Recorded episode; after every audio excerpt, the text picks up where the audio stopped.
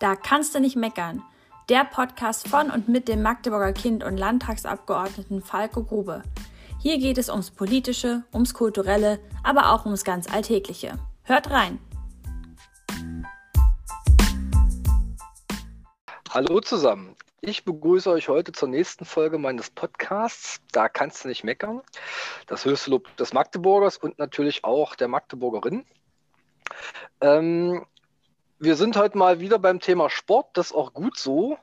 Ähm, und ich freue mich, da einen ganz besonderen Gast begrüßen zu dürfen, nämlich die Präsidentin des Landessportbunds Sachsen-Anhalt, Silke Renklanger. Hallo Silke, schön, dass du da bist. Hallo lieber Falco und hallo da draußen an die Freunde des Sports. So, Silke, ich fange mal zuerst mit der, mit der Fanfrage an oder der Gruppi-Frage mal gucken. Ja. Ähm, du bist ja nicht in deinem ganzen Leben Sportfunktionärin äh, gewesen. Die meisten werden dich anders kennen, noch nicht mit Doppelnamen. Also nur mit dem Rank und zwar als Speerwerferin. Ähm, du warst 1992 Olympiasiegerin im Speerwurf. Ähm, wie präsent ist denn das noch so? Also für mich persönlich immer und ständig, weil ich mir ja etwas ausgesucht habe durch das Ehrenamt, dass man da eigentlich auch immer wieder dran äh, äh, erinnert wird, ja, mit dem, was man tut. Aber was auch schön ist, also ich bekomme immer mal noch so ein paar Fanbriefe, die gehen dann beim Verein ein oder beim Landessportbund, wo jemand ein Autogramm möchte und da kommen auch ganz oft noch Briefchen so nach dem Motto, ich war in Barcelona dabei und habe hinten in der Kurve hinter dir gesessen. Es fand ein ganz toller Wettkampf und so und ich möchte gerne noch mal ein Autogramm haben. Und das nach so vielen Jahren, das macht mich schon ein bisschen demütig, aber auch stolz, irgendwie das auch so geschafft zu haben. Ist doch was Schönes. Also auch begleitet mich ja was Schönes in meinem Leben. Und im Übrigen, Olympiasiegerin war man nicht, sondern ist man und bleibt man. Das ist was Geiles. Das glaube ich, da bin ich auch ein bisschen neidisch, gebe ich ehrlich zu. Also ich habe in meinem früheren Leben äh, so erste bis siebte Klasse, glaube ich, ähm, habe ich äh, Gewichtheben gemacht und äh, später Taekwondo. Und eigentlich war immer so der Traum, selber mal an Olympischen Spielen teilnehmen zu dürfen und dann irgendwie auch eine Medaille zu kriegen. Also Gold wäre natürlich am coolsten gewesen, keine Frage. Also habe ich alles nicht geschafft, ja. Ähm, ich hätte dir auch fast zugeguckt. Ich war nämlich 1992, äh, als die Olympischen Spiele liefen, mit meinen Eltern an der Costa Brava im Urlaub. Da war ich dummerweise aber erst 15 und die haben mich da einfach nicht hinfahren lassen. Die haben selber mhm. gesagt, hör zu, wir brauchen Urlaub, wir liegen hier am Strand und äh, du fährst mit 15 nicht alleine von hier aus nach Barcelona rein, um dir irgendwelche Sachen anzugucken. Äh, also insofern kann ich dir jetzt keine Fanbriefe schreiben, wo ich sage, ich las eine Kurve hinter dir, aber äh, mitgefiebert von Ferne habe ich auf alle Fälle. Du, ähm, aber in der Tat, wenn ich da ganz kurz einhaken darf, das war wirklich 92 was Besonderes, weil wirklich unheimlich viele Deutsche in der Zeit Urlaub gemacht haben dort. Mhm. Und ähm, wir hatten ja dann abends noch die Siegerehrung, die haben die also nicht auf den nächsten Tag verlegt, sondern so um 22 Uhr, 22.30 Uhr. Und äh, Ganz ungewöhnlicherweise stehst du als Leichtathlet dann auf einmal auf dem Treppchen und du siehst deutsche Fahnen hinter dir schwenken neben dir. Also das war völlig ungewöhnlich, weil die natürlich alle, die hatten ja Bock, hatten ja nichts, also war Urlaub und war einfach eine schöne Sache und dann jemand aus dem eigenen Land da zu sehen, die Hymne spielen zu hören. Ähm, das war einfach toll. Und da waren so viele Deutsche, äh, siehst du sonst natürlich selten bei solchen großen Wettkämpfen. Das hat halt da super gepasst. Ist eben noch eine schöne extra Erinnerung für mich. War das eigentlich, du hast ja deine internationale Karriere auch, glaube ich, vor der Wende angefangen schon, ne? Ja. Und hast ja auch so ein paar Medaillen abgeräumt. War das eigentlich komisch, dass dann irgendwann eine neue Hymne kam? Ja, das erzähle ich auch immer so als Gag, weil das wirklich so war, dass ich also 92 mich dann aufs Treppchen gestellt habe und ähm, dann ging das also los, so richtig dich, also wendest dich der Fahne zu und dann die ersten Takte und ich so innerlich, ach so, ja, mh, hm, das ist ja jetzt die, stimmt ja, weil ich war sozusagen, ich habe so innerlich schon gesummt, ja, und auf einmal, ach nee, war es ja noch gar nicht, da waren wir noch sehr nah natürlich an den Verhältnissen oder an der Hymne vom Vorher dran. Das ist so, weil sie einen ja auch so lange begleitet hatte. Ja, ähm, wir haben ja am Wochenende in, in Magdeburg, um mal wieder so in die Gegenwart zu kommen, ob, das könnte man, glaube ich, noch stundenlang über Barcelona reden, ähm, hatten wir die Sachsen-Anhalt-Spiele. Erstmals seit langer Zeit tatsächlich wieder äh, ein Format, was jetzt nicht so online gewesen ist, sondern tatsächlich einen richtigen Wettkampf so vor Ort mit anfassen und so. Ähm, ich war bei der zweiten Eröffnung dabei, aber bei der ersten habe ich mir sagen lassen, hattest du deine Goldmedaille mit und hast sie den Kids da gezeigt. Wie haben die so reagiert? das ist ganz lustig. Also zuerst, wenn man natürlich sozusagen als Person da, als Offizielle, man ist ja dann schon uralt vor den Kids, ja, äh, da so eine Medaille ja, hochhält, ja, ja, hochhält, dann ist das eher so Ach naja, äh, das ist weit weg. Aber was ich dann mache, ist eben wirklich hinterher, also war noch ein paar Minuten Zeit und ich bin einfach mal zu den Kindern hin und habe gesagt, hier, anheben, anfassen, einmal umhängen. Und dann kriegt man sie eigentlich auch, dass ganz schnell das umschlägt und dann ist es ja greifbar. Und ähm, dann waren die Reaktionen einfach äh, toll und die ist so schwer. Oh, so eine möchte ich auch haben. Meine war viel, viel leichter, die letzte, die ich hier gekriegt habe. Aber das Symbol war ja einfach, sei mal wirklich nochmal die Motivation, muss man nicht extra hervorrufen. Aber ich finde, ähm, dritte Klasse, mal ganz ehrlich, da hat man ja keinen Plan von Leben und man muss es einfach in Bildern äh, so ein bisschen festhalten. Und das war die Idee dahinter und ich glaube, die war ganz gut aufgegangen. Äh, ja, also äh, ich habe hinterher auch noch mit einem Elternpaar, die fanden das auch total geil und äh, wahrscheinlich konnten die mit der Medaille noch viel mehr anfangen als die Kids. Ähm, also wir reden ja jetzt hier gerade so ganz vertraut Sachsen-Anhalt-Spiele. Kannst du mal ganz kurz sagen, was das so ist? Erkennen wahrscheinlich nicht alle. Ja, Sachsen-Anhalt-Spiele hat jetzt eine Tradition von über sieben Jahren schon. Wir sind so froh, dass wir die dieses Jahr nun auch endlich noch durchführen konnten. Die einen, also die anderen Part, den anderen Part in Halle mussten wir absagen noch wegen der Pandemielage. Nun konnten wir das machen. Man muss sich das so vorstellen, wir brauchen ja, um äh, Leistungssportler, um Leuchttürme in, im Sachsen-Anhalt zu haben, einfach auch Nachwuchstalent, ist doch ganz klar. Du brauchst auch eine ganze Menge davon, damit dann wenigstens von zehn einer eben oben ankommt. Und da muss man sich was einfallen lassen. Daran hat es lange gekrankt. Und wir haben dann angefangen und haben uns das in vier Stufen überlegt. Und das erste ist, dass in den dritten Klassen da haben wir sogar einen Ministererlass bekommen, dass wir das durchführen können. Äh, einen Sportmotoriktest mit allen Schülerinnen und Schülern dieses Jahr gemacht. Und die besten davon sind dann zu den Sachsen-Anhalt-Spielen eingeladen worden. Ne? Und bei den Sachsen-Anhalt-Spielen wird dann getestet in den Schwerpunktsportarten. Das ist ja in Sachsen-Anhalt, äh, haben wir uns konzentriert auf Handball, Judo, Kanu, Schwimmen, Leichtathletik und Rudern. Und in diesen Sportarten gibt es dann verschiedene Tests und so ein bisschen die Schnupperei, auch wie man sich dazu bewegt. Also ich habe es mir ja selber nochmal angeschaut. Das Thema Judo wird eben äh, manch einem das erste Mal überhaupt nahegebracht. Andere können sich raufen. Ne? Aber äh, sozusagen kindgerecht auch aufbereitet, aber schon, dass die Landestrainer vor allen Dingen sehen, wer entwickelt welches Talent da geht es ja so ein bisschen um die Fähigkeiten, Motivation auch, Mobilisation auch über und Schnelligkeit, Beweglichkeit, Ausdauer. Ne?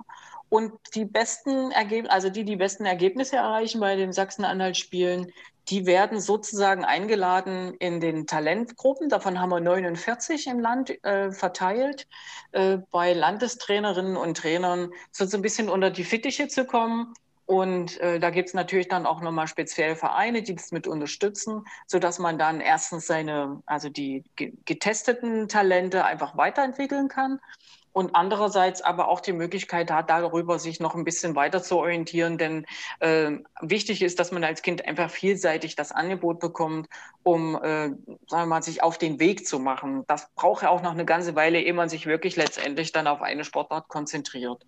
Und die vierte Stufe von diesem Modell wäre dann am Ende, dass wirklich eine ganze Menge übrig bleiben und sich an die Eliteschulen des Sports nach Halle und Magdeburg ähm, äh, sozusagen delegieren lassen, äh, dort auf, also eingeschult werden. Das ist sozusagen der, das Vier-Stufen-Modell. Und ähm, wenn man sich überlegt, 16.000 äh, Schülerinnen und Schüler äh, haben das in den Schulen gemacht. Ein großer Dank auch nochmal an alle Sportlehrer und an die Schulen, dass sie das mitmachen. Die machen das übrigens nicht nur aufgrund des Erlass, sondern weil die einfach auch merken, dass da Sinn und Verstand dahinter steckt. Und das macht uns stolz. Ähm, du bist jetzt seit, ähm, also ich, ich, war auch da am Wochenende und die Kiddies hatten total viel Spaß. Äh, ich gebe ehrlich zu, äh, so ein paar Sachen hätte ich gerne auch mit ausprobiert, aber wie gesagt, ich falle auch nicht mehr in die Altersklasse rein. ähm, du bist jetzt seit 2019 Präsidentin des LSB. Äh, klassische Frage, wie kam es dazu? Also hast du gesagt, ich will oder haben die alle gesagt, ey Silke, das wäre jetzt eine gute Idee, wenn du das machst? Naja, also an, ich fange mal von vorn an. Von vorn heißt, nach Beendigung meiner leistungssportlichen Karriere, da stehst du mit 30 Jahren da und überlegst, was machst du dann? so. Also ich musste erst mal gucken, dass ich in meinem Beruf oder irgendwie was lerne oder irgendwas mache, womit ich mein Geld verdiene. Als Trainerin hat das nicht funktioniert damals in Sachsen-Anhalt. Da gab es keine Stelle, die, mit der ich hätte mein Geld verdienen können. Also bin ich bei den Stadtwerken äh, untergekommen in Halle und habe da angefangen zu arbeiten. Und ich fand es ganz toll, der Oberbürgermeister von Halle, Obi Raun, hat damals mal gesagt, Frau Renk, Sie dürfen nicht aus dieser Stadt weggehen. Solche Menschen wie Sie, Sie haben was erreicht, Sie haben eine, eine Vorbildfunktion, wir brauchen Sie einfach, äh, auch wenn Sie es heute noch nicht sofort sehen, wir gucken, dass wir das auf den Weg bringen. Und das war auch so ein bisschen, dass mich also auch in dem, im Heimatverein SV Halle, die, der Präsident dann auch so ein bisschen gesagt hat, Mensch, komm doch mal mit in eine Präsidiumssitzung, schau dir mal an, wie das bei uns läuft. Dann war das nicht nur einmal, sondern im Prinzip echt, echt ein paar Jahre auch. Und das hat man auch in dem Verein sozusagen an den Regularien, da hat man sich jetzt nicht gestoßen, sondern hat einfach gesagt, wenn sich jemand dafür interessiert und sie macht das, dann finden wir das okay, weil vielleicht wird sie ja eben mal ein gutes Präsidiumsmitglied. Und dann war 2008 ähm, die Geschichte, dass äh, sagen wir, der Landessportbund so ein bisschen in die, nicht ein bisschen, sondern dann in der Kritik stand und eine Veränderung eingeläutet worden war. Und da wurde ich eigentlich konkret angesprochen, ob ich mir das vorstellen kann, im Landessportbund im Präsidium mitzuarbeiten. Und da hatte ich überhaupt keinen Plan, gebe ich mir ehrlich zu, ja, weil das war dann so eine Stufe, da habe ich mich wenig mit äh, beschäftigt. Da war ich eher so vorher im Heimatverein unterwegs.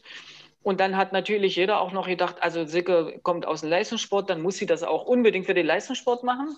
Und da habe ich gedacht, nee, also wenn du das machst, dann überleg aber mal, du musst einen Schritt weitergehen in deiner eigenen persönlichen Entwicklung. Und habe dann mich hab kandidiert für die Vizepräsidentin Frauen und Gleichstellung, um einfach mal rauszukommen aus dem Thema äh, äh Leistungssport direkt als Präsidialbereich, aber ähm, bedeutet ja nicht, dass wenn es um Leistungssportthemen geht, man nicht einfach mitredet, sich mit einbringt, mitdiskutiert, also Möglichkeiten wahrnimmt, um auch da zu gestalten. Das habe ich immer gemacht und ich wurde auch immer mit einbezogen in verschiedene Fragestellungen. Und ähm, Andreas Silbersack als ein Präsident, der den LSB wieder ins richtige Fahrwasser gebracht hat, mit dem haben, haben wir, wir haben uns von Anfang an ganz gut verstanden. Wahrscheinlich, weil wir da so die gleiche Denke haben. Ne? Also wir machen das, weil wir erstens Spaß haben, wir wollen was bewegen, ja, wir wollen nicht nur uns bewegen, sondern etwas bewegen und wir wollen, dass wir im Bundesland, dass wir einfach, das ist auch wirklich mein Gefühl so. Ich möchte einfach hier, das ist die Heimat, also dass, dass die Leute hier bleiben, dass sie, dass sie sich, dass sie sich wohlfühlen, dass wir Angebote schaffen und sagt, Mann, es ist geil, in Sachsen-Anhalt auch zu leben, ja, in meinem Dorf, in meiner Stadt und äh, nicht, dass man dann guckt, äh, ob es irgendwo bessere Bedingungen gibt.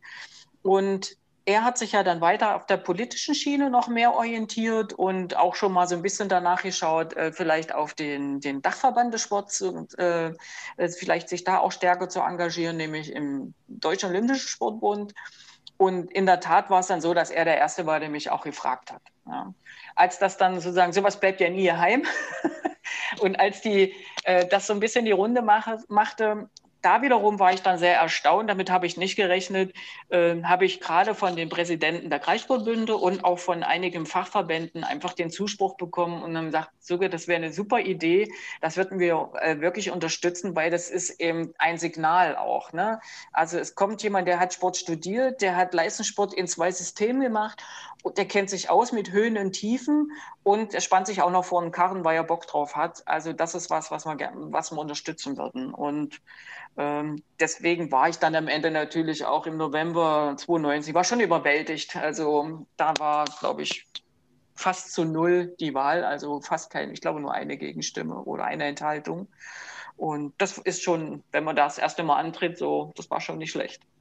Das ist total super, ja. Äh, wobei man hat keine Steigerungsmöglichkeiten. Das ist die andere. nee, es wird nur schlechter. ah, ich, ich, ich, glaube nicht. Ähm, ich habe jetzt hier so als nächste Frage auf dem Zettel, mhm. was macht mehr Spaß, Sportlerin oder Funktionärin? Äh, wobei bei der Begeisterung, mit der du da dein Funktionärsdasein, will ich jetzt mal sagen, dein Präsidentinnen-Dasein so schilderst, äh, ist die fast überflüssig. Ich frage es aber trotzdem. Ich finde es auch gut, ist ja auch wichtig. Ähm, also, das Sportlerleben habe ich erst zum Schluss überhaupt gelernt zu genießen, ne? weil ich aus dem anderen Sportsystem kam und da war das eher, sage ich mal, eine sehr autoritäre Last manchmal. Also du hast zu bringen, du musst liefern, das ist Arbeit, mach deinen Job. Also ich bin selbst 92, da waren ja viele Menschen noch äh, eingenommen von dem System von vorher. Da hieß es ja, jetzt heb mal nicht ab, nur weil du da die olympische Goldmedaille gemacht hast. Hier, morgen um neun ist Training und dann jetzt wieder weiter, Schluss aus. Wird ja nicht rumgeeiert und rumgefeiert und so. so. Also erst, sage ich mal, so zum Ende hin habe ich gelernt, dass es auch ähm, richtig tolle Sachen gab. Und das habe ich dann so die letzten drei, vier Jahre einfach wirklich noch ein bisschen mehr ausgebaut, das Genießen. Als Funktionärin ich sag mal so, es gibt mir unheimlich viel für meine eigene Persönlichkeit und ich habe mich für diesen Weg entschieden. Man muss ja auch mal sagen, das ist gar nicht so einfach in Deutschland. Hätte ich jetzt zwei Kinder und wäre verheiratet mit zwei Kindern, da weißt du auch, ähm, dann ist die Situation eine, eine, schwierigere, weil dann den Rücken so frei zu bekommen, um das alles machen zu können, wäre nicht so einfach. Da gibt es viele Vorurteile und viele Dinge, die dann auch nicht so gehen und selber möchte man das vielleicht dann auch nicht so. Ich habe mich ja für den, den Weg nicht fürs nicht Kinderkriegen entschieden, sondern dann, was ich aus meinem Leben machen möchte. Dafür habe ich mich entschieden. Ähm, ich wollte eigentlich mal nie auf dieser Seite Funktionärin stehen. Und das ist der Kracher. Jetzt stehe ich eigentlich schon ziemlich weit oben. Es gibt nicht mehr viel Steigerung. Das ist ja echt, äh, das ist ja echt krass, eigentlich, wenn man sich das vorstellt. Ähm, aber ich hatte in dem Frauen- und Gleichstellungsbereich gute Begleiterinnen. Ja? Und eine davon kommt aus NRW und die hat mal gesagt, Sicke, wenn du gestalten willst, dann sag nicht nein, wenn du die Chance bekommst, weil dann sitzt du auf der Tomate und dann kannst du was gestalten. Und da hat sie recht. Es ist wirklich nochmal ein Unterschied, ob man sozusagen mit in der Runde sitzt oder der Runde vorsitzt. Und das ist so ein bisschen diese Motivation, gebe ich jetzt meinen weiblichen Kolleginnen alle nochmal ein bisschen mit. Also diese, diese Vorbehalte einfach nochmal abzulegen, weil man merkt, was man in der Gestaltung schon nochmal andere, also für andere Potenziale hat. Ähm, äh, ist total spannend, dass du jetzt auch sagst, weil ähm, ich erlebe das ja auf der anderen Seite im politischen Bereich. Ähm, da gibt es auch ganz viele Frauen, die es an die, an die Spitze schaffen. Und da ist es total unterschiedlich, ähm, ob die auch tatsächlich Frauen dann wieder mitziehen oder nicht. Das höre ich jetzt bei dir raus, dass dir das echt ein Herzensanliegen ge geblieben ist ja. aus deiner Vizepräsidentschaft. Das finde ich super. Ähm, jetzt trotzdem noch mal eine persönliche Frage. Mhm. Äh, die treibt mich auch persönlich um, weil äh, meine Antwort leider nicht ganz so positiv wäre wahrscheinlich. Kommt Kommst du selber zum Sport rein? Ja, nicht so viel, wie man immer machen müsste, sollte. Na gut, das ist, das ist sowieso ja, immer klar. Genau. Also ich sag mal, da gibt es eine gewisse Selbstdisziplin. Und wenn ich, ich bin, ich habe auch Monate, wo ich einfach wenig mache. Also ich hatte jetzt auch in der Pandemie auch so einen Motivationhänger, gebe ich mal ehrlich zu. Ne? Aber den habe ich durchbrochen und äh, die Maxime ist eigentlich zweimal die Woche wirklich was konkret und intensiv zu machen. Also einmal immer die Ganzkörperkräftigung, weil du natürlich, wenn du einmal so trainiert hast, den Rücken, sag ich mal, und so Gelenke alles, äh, die sind da drauf geeicht, die sind getriggert, die brauchen das auch, dass man so eine Grundspannung hat. Äh, also einmal so ein bisschen immer Muskeltraining und dann einmal Ausdauertraining. Und das mache ich gerne, wenn es geht, mit Fahrrad oder mit Inlinern. Da bin ich ganz gut. Joggen hasse ich wie die Pest. Äh, aber ich fahre gerne Inliner und also ich gehe auch Nordic Walking machen, aber Rennen ist nicht so meins. Und ähm, das Handeltraining und so würde ich schon gerne eher im Verein machen, aber da waren die Gegebenheiten immer nicht so. Da sind wir aber jetzt im SV Halle, die sind auch dabei, das ein bisschen zu verbessern, dass ich dann vielleicht einfach so individuell auch ein bisschen besser da trainieren kann. Dann bin ich halt, muss man auch mal sagen, also ich bin auch so einer, die ins Fitnessstudio geht, weil es dann am, am organisatorisch am besten war. Ne? Also ich gehe in den Verein, ich bin dann noch im Förderverein für den Verein und dann gehe ich aber trotzdem zum Sporttreiben dahin, wo es gerade äh, organisatorisch am besten war. Das ist schon krass. Geht mir aber auch nicht anders, ja. Also ich bin auch hier Fitnessstudio in, in, in Magdeburg, äh, Nähe Landtag, wo ich zwischendurch mal in anderthalb Stunden, wenn ich mir ja. das irgendwie aus dem Rippen schneide, tatsächlich was hinkriege. Ähm, ich habe mir irgendwann mal geschworen, ich gebe keine, kein Geld mehr für Heimgeräte aus, äh, weil das ist in der Regel eine ganz nutzlose Investition. Jetzt habe ich es in der Pandemie aber doch gemacht. Ich habe mir also tatsächlich eine Langhantel gekauft. Mhm. Äh, ich habe die auch manchmal in der Hand. Ich habe da auch echt Bock drauf, weil jetzt das Studio ja echt eine ganze Weile zu gewesen ist. Ähm, mal, mal gucken, wie oft ich das Ding noch in die Hand nehme, wenn das Studio wieder Aufwand. Aber Spaß macht das auf alle Fälle im Garten. Ich habe da mein altes Gewicht überstoßen und mache da so ein paar Serien, also viel mehr ist es auch nicht. Und ich gebe zu, das habe ich beim Taekwondo gelernt. Äh, ich äh, laufe auch mittlerweile, also auch mhm. total gerne. Mhm. Ähm, Fahrradfahren ist mir deshalb nichts, weil es noch mehr Zeit kostet, um auf den gleichen Trainingseffekt zu kommen. und deswegen ähm, bin ich irgendwann mal äh, zum Läufer mutiert. Sieht man mir zwar nicht an und meine Gelenke finde ich auch manchmal blöd, aber äh, ich habe da echt Spaß dran. Ähm, lass uns mal kurz zum, zum Landessportbund selbst kommen. Äh, also für alle die, die jetzt zuhören und da nicht so eine Vorstellung haben, kannst du mal ganz kurz sagen, wie viele Vereine ihr so ungefähr seid, beziehungsweise auch wie viel, wie viele Mitglieder? Und äh, auch eine spannende Frage, äh, ihr macht ja bestimmt aus Länderrankings, wo stehen wir da so als Sachsen-Anhalt? So ja. ungefähr. Also man muss ja die Sportstruktur, da sind wir ja sehr glücklich darüber, dass wir die in Deutschland generell so haben. Das ist eine gute Struktur, weil sie wirklich verankert ist, äh, politisch und auch gesetzlich. Das muss man einfach mal so sagen. Das ist immer vielen gar nicht so bewusst. Ne? Wir haben das Thema Sportvereine.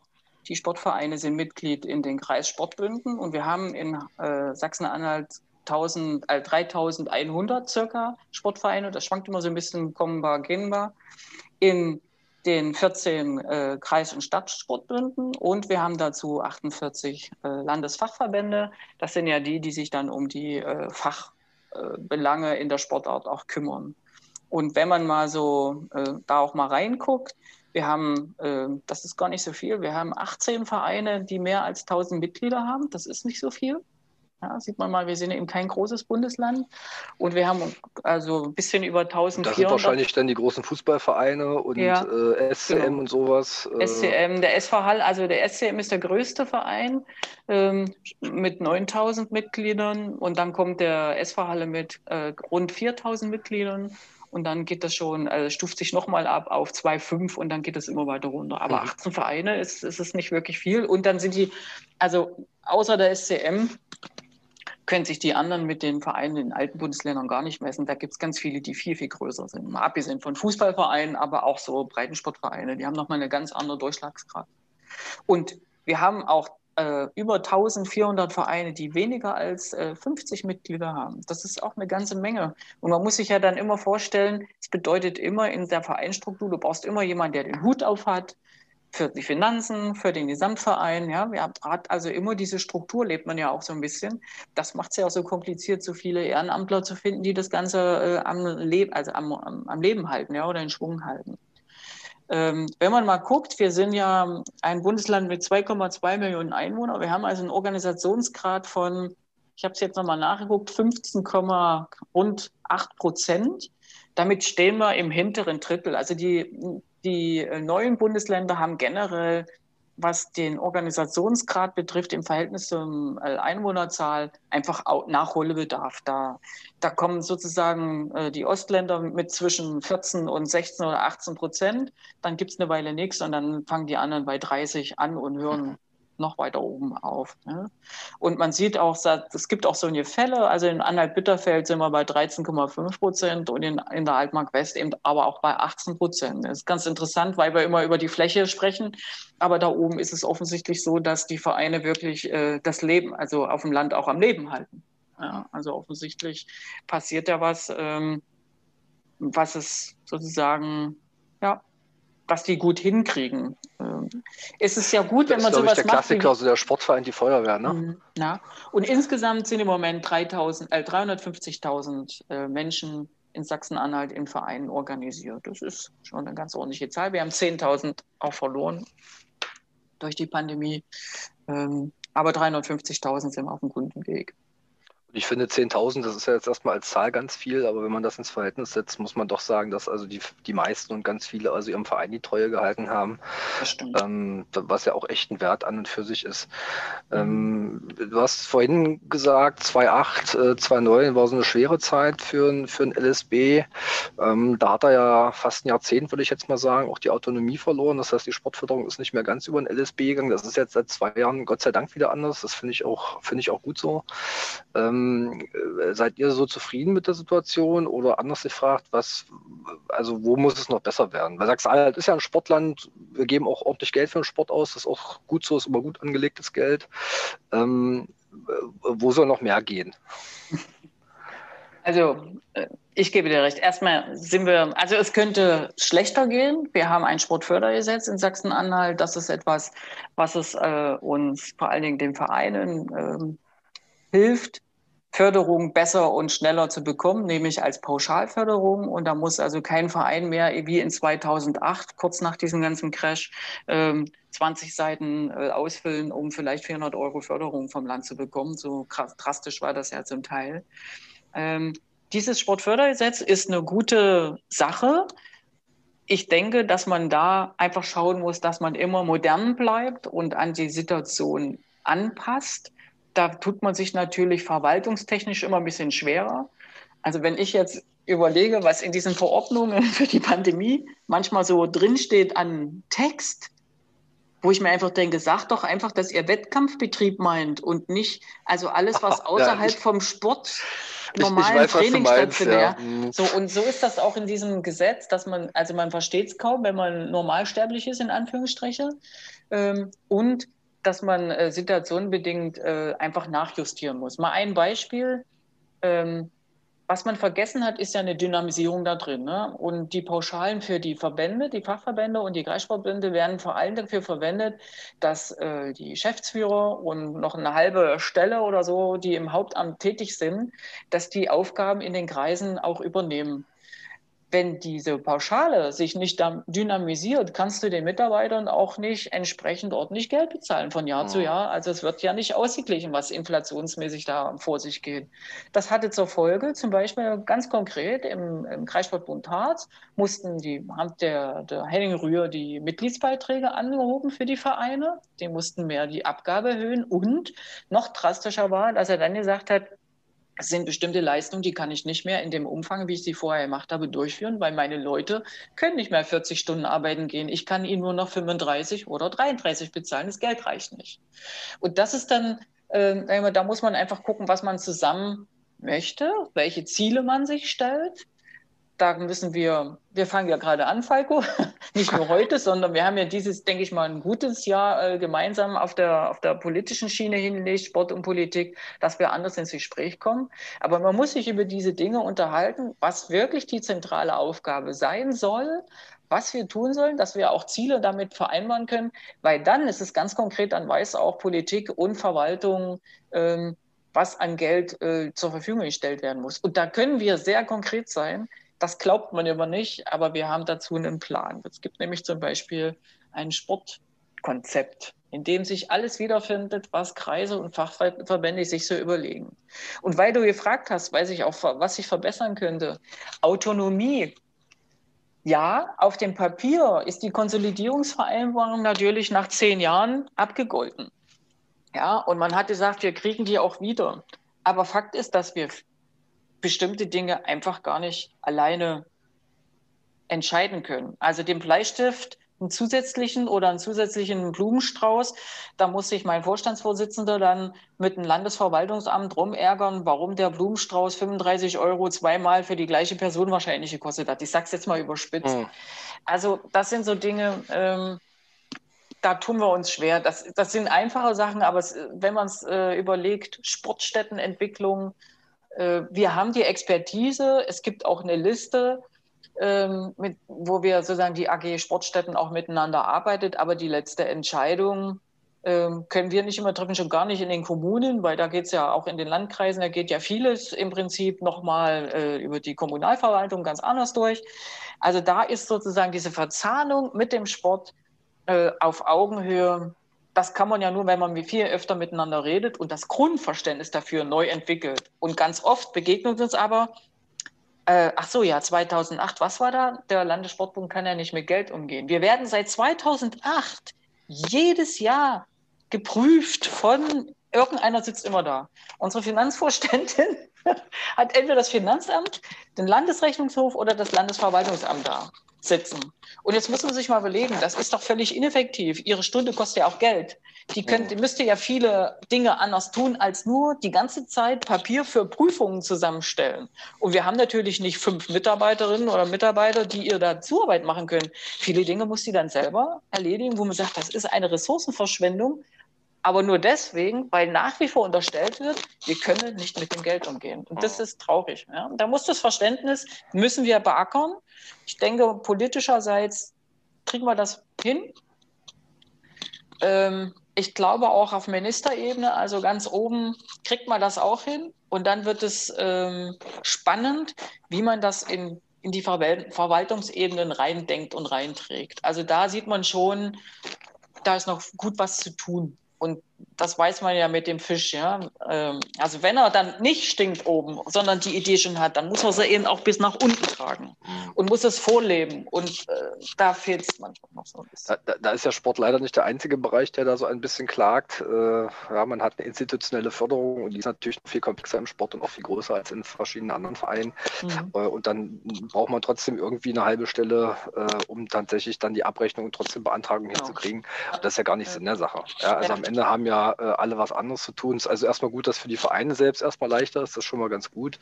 Ähm, aber ich glaube, dass der, der, Rest geht auch noch einfacher. Also ich, ich wäre grundsätzlich dabei, ich bin auch eher für Vereinfachung. Äh, ich glaube übrigens auch, dass man in der Verwaltung da echt Geld sparen könnte, äh, weil die Menschen kosten ja auch alle Geld, die da bezahlt werden. Das ist ja nicht ja. nur äh, die Finanzvorstände im LSB, sondern auch alle anderen Beteiligten. Ähm, und ich kenne das, wie gesagt, aus anderen Runden, wenn man dann zum Teil sieht, was da so auf Ministerialebene einem entgegen, äh, gegenüber sitzt und rechnet das in Stundenlöhne um, denkt man sich auch mal, okay, das könnte man theoretisch auch anders mal machen. Und vielleicht noch ein Beispiel, wenn man sich das überlegt, ähm, wir müssen ja ausschreiben, wir haben ja die Vergaberichtlinien zu beachten. Ja, aber wir haben gar keine Mitarbeiter, die, da, die dafür zur Verfügung stehen. Also das heißt, also Sportwissenschaftler werden dann umgeschult, damit sie für die Sportstätten, äh, weil da geht es ja um ganz andere Summen, letztendlich die Vergabe äh, richtig durchführen können. Hätte man aber in der Verwaltung zum Beispiel eine enge Verzahnung, ich kann mir durchaus gut vorstellen, dass man sagt, also wir kümmern uns um den Sport, und wir, wir verzahnen uns so, dass wir Unterstützung haben, wenn es um Ausschreibung geht. Warum kann das nicht in einem Ministerium, da wo, sag ich mal, die Expertise auch viel besser da ist, warum kann man sich das nicht sozusagen gegenseitig austauschen? Ja? Also das würde ich jetzt irgendwie mal so als Kesse-Idee auch entwickeln, dass man die Expertise ja, die Expertise, sag ich mal, oder das Fachwissen noch viel besser nutzen könnte. Also auch juristisches Fachwissen, Verwaltungsfachwissen, wo wir manchmal vielleicht auch also einfach äh, Unterstützung brauchen. Geht ja gar nicht, weil die Denke die ganze Zeit ist, kann der LSB mit Geld umgehen? Also ich glaube, kann er. Ähm, ich, ich habe jetzt hier noch ganz viele Fragekomplexe ja, bei mir auf dem Zettel, aber wir haben jetzt schon eine halbe Stunde rum mhm. und das ist eigentlich immer so die Höchstzeit für, die, für, für meinen Podcast so. Mhm. Ähm, wir machen trotzdem noch ein bisschen weiter, aber so das eine oder andere lasse ich jetzt mal weg. Ähm, ich, ich will mal zu einer ganz spannenden Frage kommen, äh, die du auch als, als ich habe ja gelernt, nicht ehemalige Olympiasiegerin, sondern Olympiasiegerin, ja, äh, gut äh, beantworten kannst. Ähm, also ich habe in der ganzen Zeit Corona auch mit äh, äh, großer Spannung so Berichte gelesen von Olympiakadern, äh, die durch die Verschiebung auch um ein Jahr und überhaupt durch Corona in der Trainingsvorbereitung äh, tatsächlich gestört sind. Ähm, sind die trotzdem, wenn man sich so Sachsen-Anhalt anguckt, auf einem guten Weg oder gab es da irgendwie Ausfälle? Und ich will jetzt auch gar keinen Namen hören, aber wie schätzt du das ein? Äh, das würde ich auch gerne so allgemein einfach mit mal in die Runde geben, damit man das auch weiß. Weil ich habe über Facebook haben wir ja viel auch äh, gespiegelt bekommen. Macht doch mal euren Job. Macht doch mal richtig. Es muss alles aufgemacht werden. Ihr kümmert euch gar nicht und was weiß ich nicht alles, was man da so sich mhm. auch anhören darf. Ähm, Im Übrigen mache ich das ehrenamtlich und das ist nicht mein Job. ich muss nämlich auch wirklich richtig arbeiten. Ähm, also Leistungssport. Wir waren eines der wenigen Bundesländer, die das Verständnis dafür hatten, dass die Olympiakader immer trainieren durften. Ich glaube, es war nur, lass es vier Wochen gewesen sein, wo es so eine Unsicherheit gab am, am, am ersten Anfang, würde ich jetzt mal sagen, die erste Welle. Ansonsten ist es uns gelungen, dass man sagt, also da nicht klar ist, was mit Olympischen Spielen passiert, ähm, tun wir alles dafür, dass Olympiakader in irgendeiner Weise trainieren können.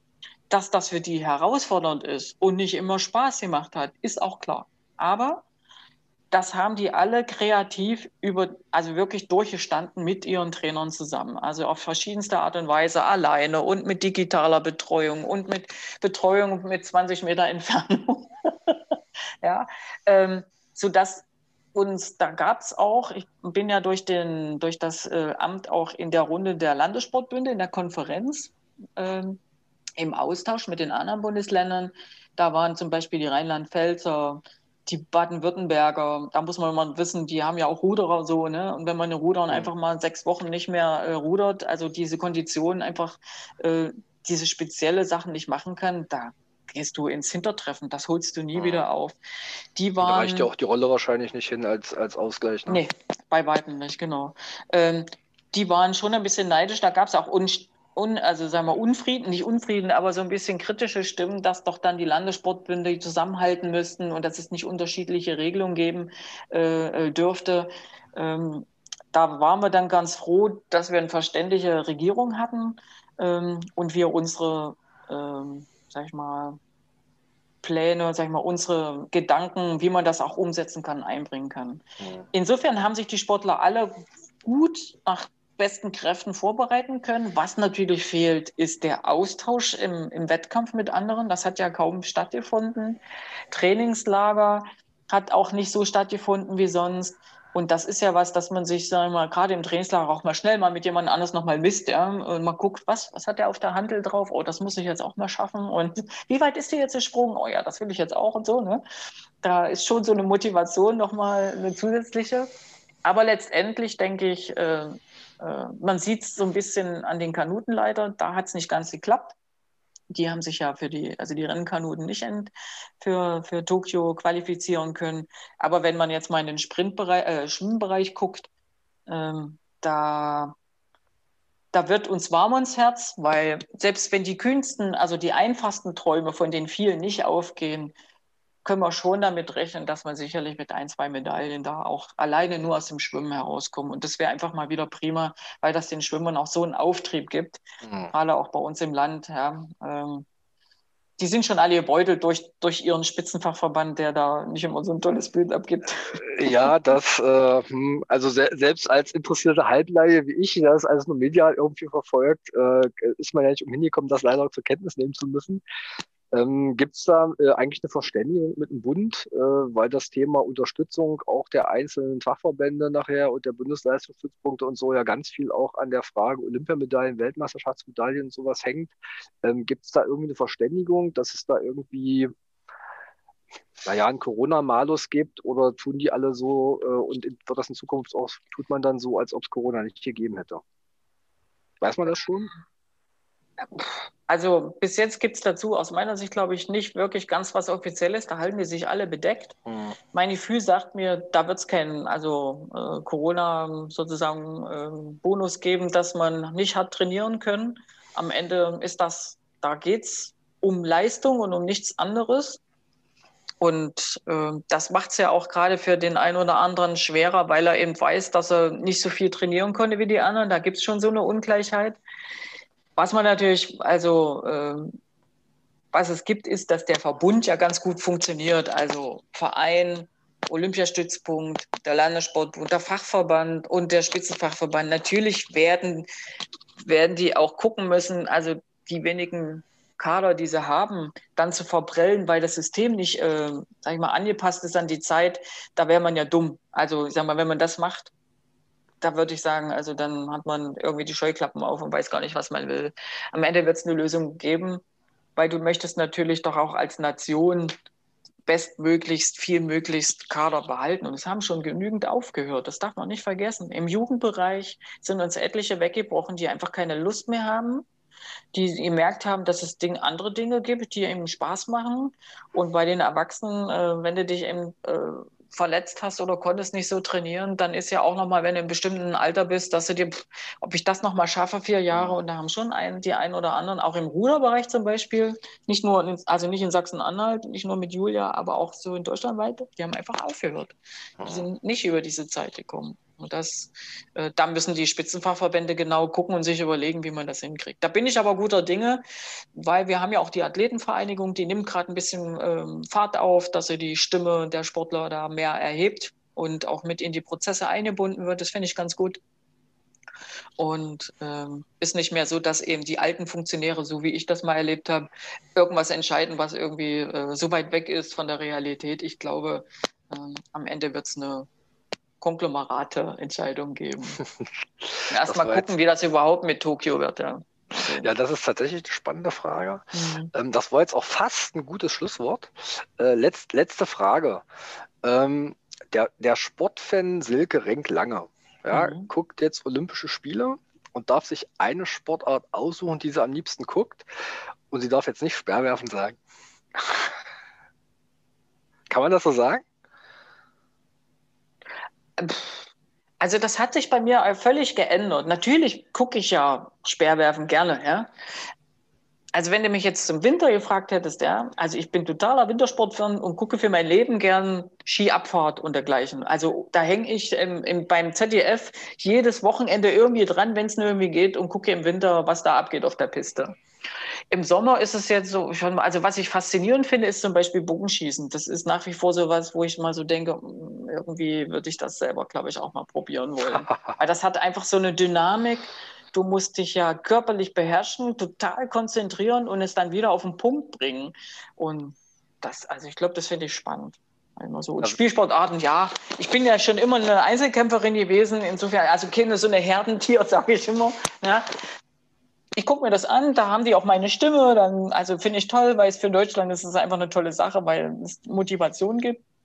Aber ich bin natürlich auch jemand, der nochmal auf die Einzelleistungen immer guckt. Und da bin ich variabel. Gut. Ja, das war jetzt eine politische Aussage, ja? Schön rum geeiert. Ja, also ich sag mal, weit weg so als Funktionäre bist du ja so von Politik-Dasein nicht wirklich, ja. ja. Äh, ich, also, ne, ich krieg das ja auch mal gesagt, so nicht drum rumreden, ja, hier klare Kante und so, mhm. aber äh, ja, also ich würde mich auch schwer tun, ich habe schon immer alles gern geguckt. Äh, meine Frau ist immer fasziniert, wie viele Sportarten ich kenne, wenn man den Fernseher anmacht und äh, jedenfalls so die Grobregeln erklären kann. Äh, das Einzige, was ich zum Beispiel überhaupt nicht gucke, ich weiß auch nicht warum, ist Curling. Ja, hat mich irgendwie noch nie fasziniert, mhm. aber äh, komme ich zum Beispiel nicht. Würde ich aber wahnsinnig gerne mal selber spielen und probieren. Ich glaube, das ja. macht Spaß. Ja, siehst du? Mhm. Gut.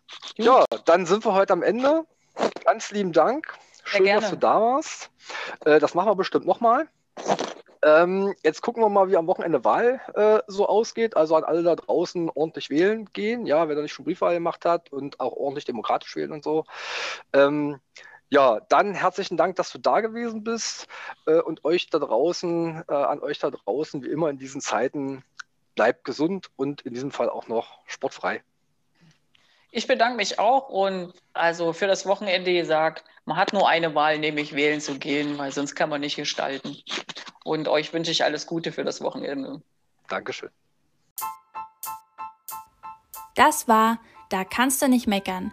Der Podcast von und mit dem Magdeburger Kind und Landtagsabgeordneten Falco Grube. Wir sagen Tschüss, bis zum nächsten Mal und bleibt gesund.